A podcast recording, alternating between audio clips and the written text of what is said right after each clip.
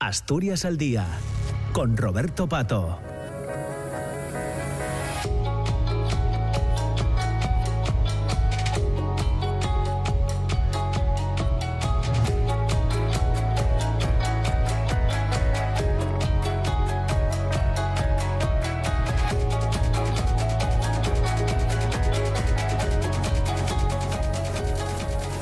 Hola, ¿qué tal? ¿Cómo están? Muy buenos días de nuevo. Son las 10 de la mañana y 7 minutos. Entramos en la segunda parte del, del programa de hoy, de este, eh, de, este, de este día, en el que, como les decía al inicio, a las 9 de la mañana, queremos eh, hablar también hoy martes de, de cine, aprovechando eh, una vez más la, el programa de la muestra de cine social de Musoc, mm, decimosegunda edición de Musoc que tenemos eh, desde hace unos días ya en Asturias y que como ya saben todos ustedes se prolonga hasta el próximo 3 de febrero con la proyección de un montón de películas eh, y también la oportunidad de charlar en algunos casos con, eh, con los directores, con las directoras. Es el caso de la película que llega este viernes, día 19, 7 y media de la tarde, al Cine Felgueroso en Langreo. La película se titula Amelat, Jornaleras de la Guerra, es una película española dirigida por por eh, Eva Parey. Eh, es además un estreno en Asturias y si no me equivoco,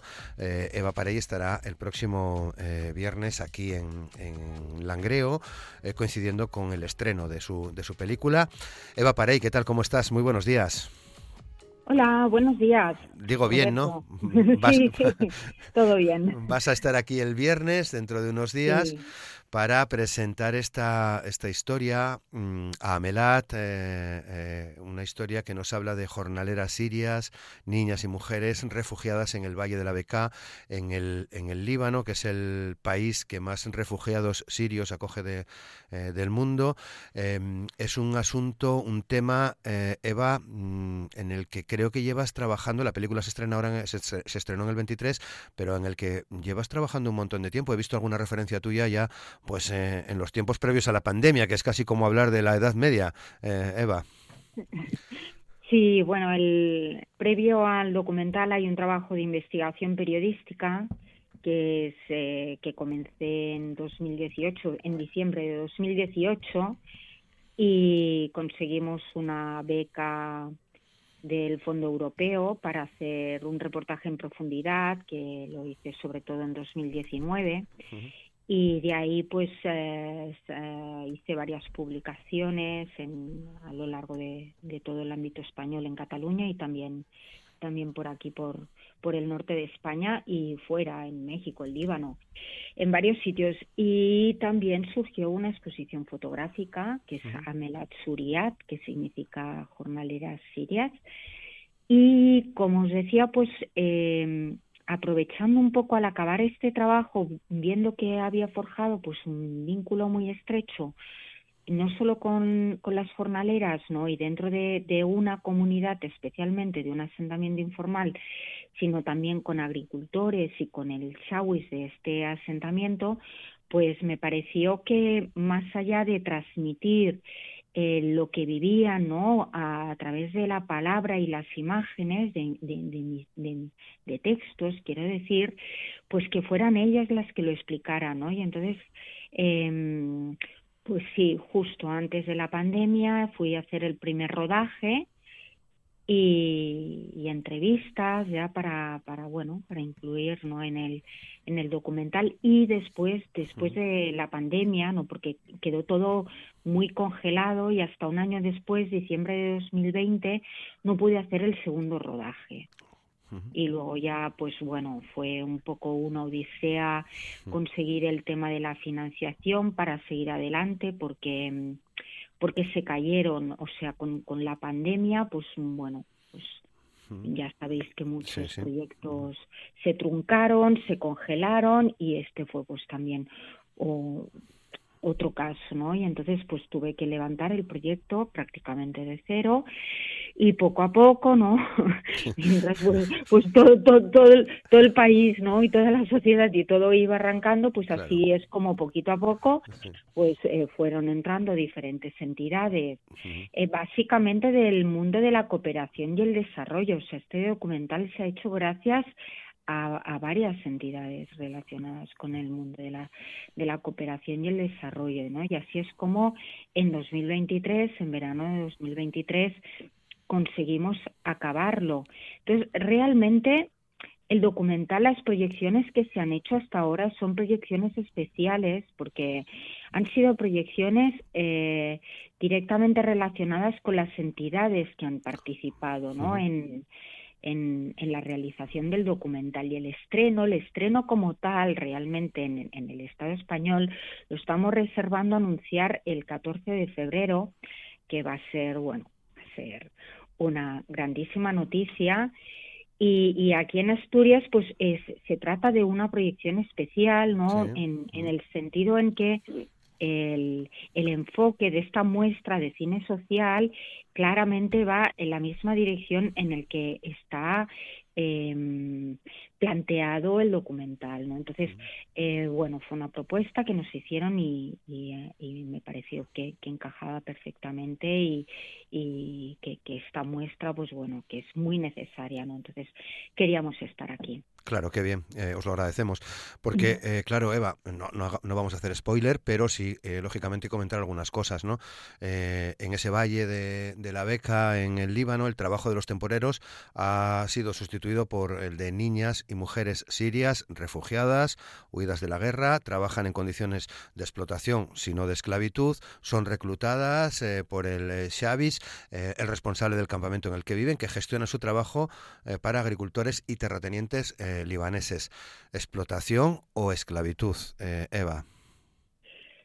Pues eh, en el momento de, hacer la redacción de los textos periodísticos, no hubo medios que interpretaban, o sea, había ese gran debate, ¿no? Sí. Explotación, esclavitud, ¿no? Entonces, bueno, llegamos un poco a la conclusión que es un, un estadio de semiesclavitud, ¿vale? En, en el sentido, es, es, es complejo, en el sentido y es y eso también lo muestra el documental no en el sentido en que eh, por un lado están obligadas no y pero por el otro lado aceptan esa eh, o sea están forzadas que son las palabras que ellas utilizan que están forzadas pero por otro lado aceptan eso no entonces es es y, y porque eso es eh, la mejor alternativa a la espera del fin de la guerra.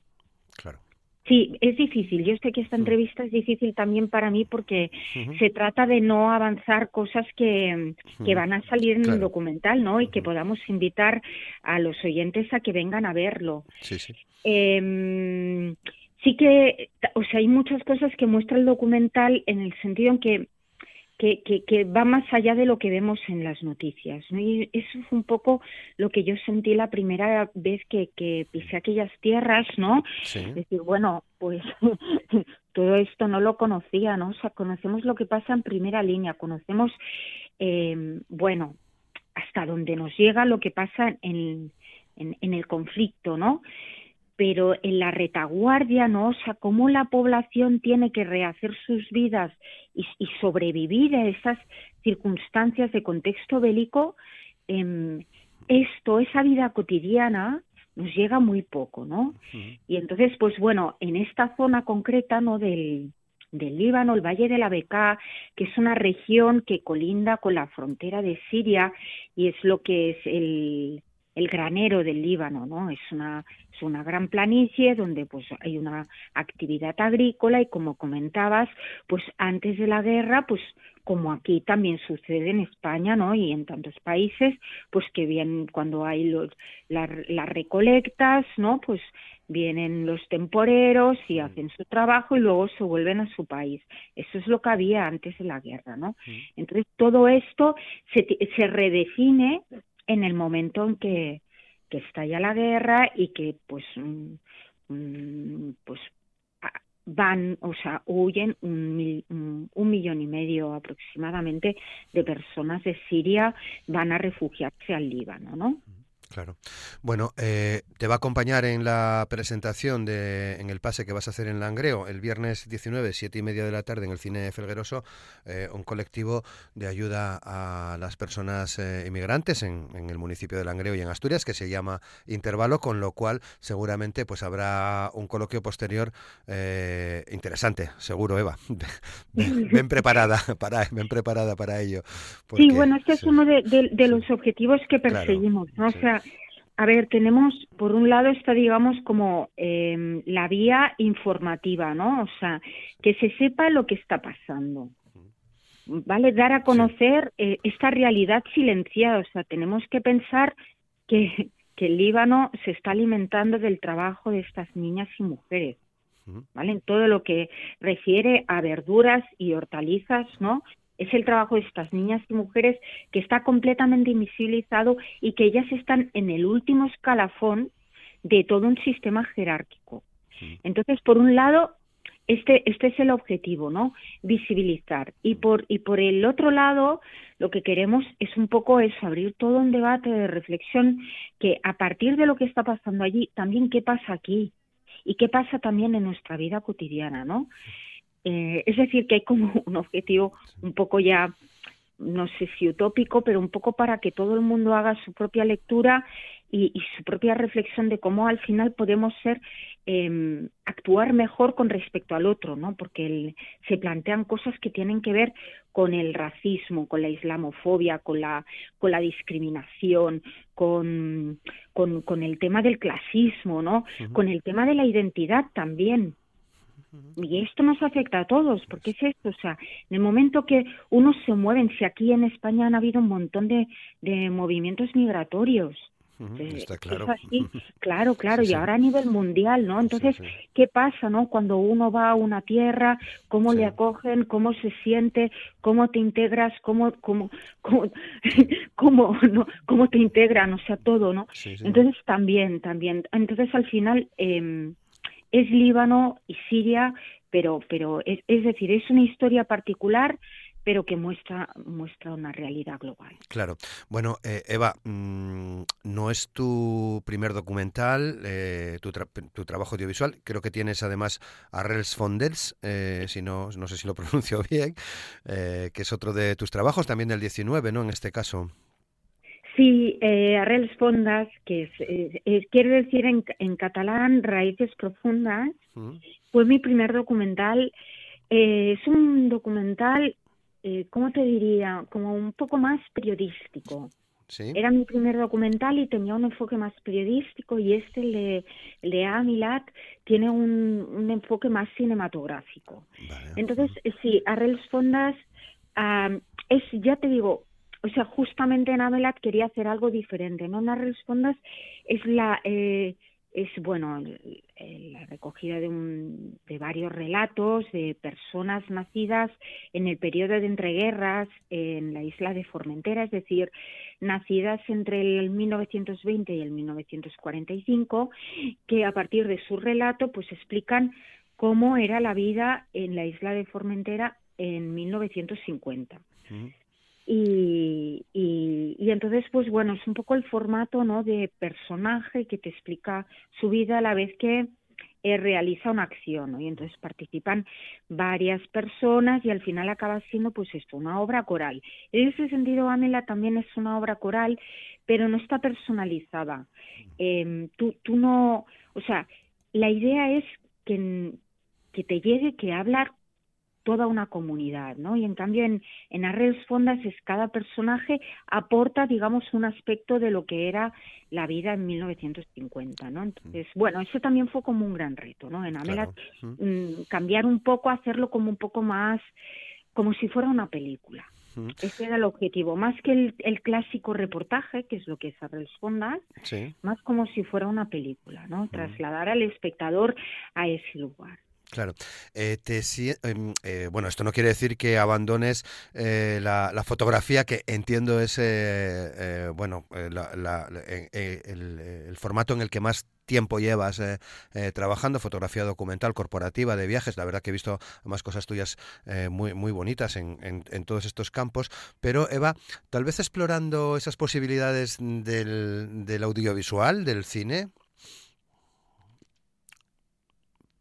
Em, pues realmente donde me siento más cómoda es en la fotografía. Y en los dos casos, tanto en Arrels Fondas como en Amelat, Jornaleros de la Guerra, el motivo por el que he llevado eh, al formato audiovisual eh, esos trabajos eran porque eran trabajos de largo recorrido en el que creía que no bastaba con que yo transmitiera el sentir de esas personas, sino que tenían que ser ellas mismas y además quería trasladar al espectador a, ese lugar y, y ponerlo ante esas personas. Y ha sido por este motivo, porque eran dos, dos trabajos, ¿no? El caso, bueno, todavía hay alguno más, ¿no? Que porque tengo vientos del este, que estuve 10 años con vientos del este y, ese solamente se ha quedado en, en, formato en formato exposición, ¿no? Entonces ha sido por ese motivo, pero mi lenguaje es el fotográfico. Sí es verdad que es una persona inquieta, que, que bueno, que al final bueno, que, que, que me salgo un poco, ¿no? De la fotografía y que pero no no no estoy pensando en dejar la fotografía ni mucho menos. a ratos no. no, a, ratos mm, es un poco complicado digamos combinarlo todo no porque son proyectos pues un poco diferentes pero también es verdad que es que es muy satisfactorio no bueno permite expresar muchas cosas la, la fotografía documental eh, que tú haces no y, y hay un montón de, de ejemplos de, de compañeras y compañeros que que, hacen este tipo de, de, trabajos, contar historias con imágenes, que no es fácil. Eso es, contar historias con imágenes. Sí, sí, el storytelling, ¿no? El, término inglés que lo resume también. Sí, lo que pasa es que también es verdad que mm, eh, la fotografía está muy castigada, está poco reconocida, ¿no? Y con la democratización de la fotografía, ¿no? con la fotografía digital y toda la crisis del periodismo, eh, la fotografía está ahí, ¿no? tratando de mantener su sitio. Y, y, eso se nota mucho, ¿no? Y en cambio el, el, o sea, el, audiovisual, claro, está, es, forma parte, ¿no? De, es decir, la fotografía también forma parte ¿no? de, de, nuestra sociedad, ¿no? Nos levantamos, ya estamos mirando imágenes, ¿no? En Instagram, salimos a la calle, en las vallas, e, está, está en todas partes, ¿no? Pero, pero realmente donde hay un buen espacio para poder desarrollar historias es en el mundo del audiovisual. Eso, eso es así. Pero es verdad que, que, bueno, que mi lenguaje, ¿no? Es, es la fotografía. Eh, pero bueno, ahí, ahí está, ¿no? La cosa en moverse entre el audiovisual y, y la fotografía. Bueno, combinada también, combinado también con unos textos realmente buenos, eh, Eva, ¿no? Tengo, tengo delante el de Chatarra, Colchones y Desalojos, de esa eh, publicación que, por cierto, aprovecho para recomendar a quien nos esté escuchando si no la conoce, que es 5W, que es uno de los medios, bueno, pues que hace un periodismo de, de, de reflexión muy interesante y en el que también colaboras, ¿no? Bueno, en, ahí justamente has, eh, has hablado del, del proyecto de Vientos del Este. Sí, sí. Que fue, bueno, una entrevista que me hizo Maribel Izcue, ¿no?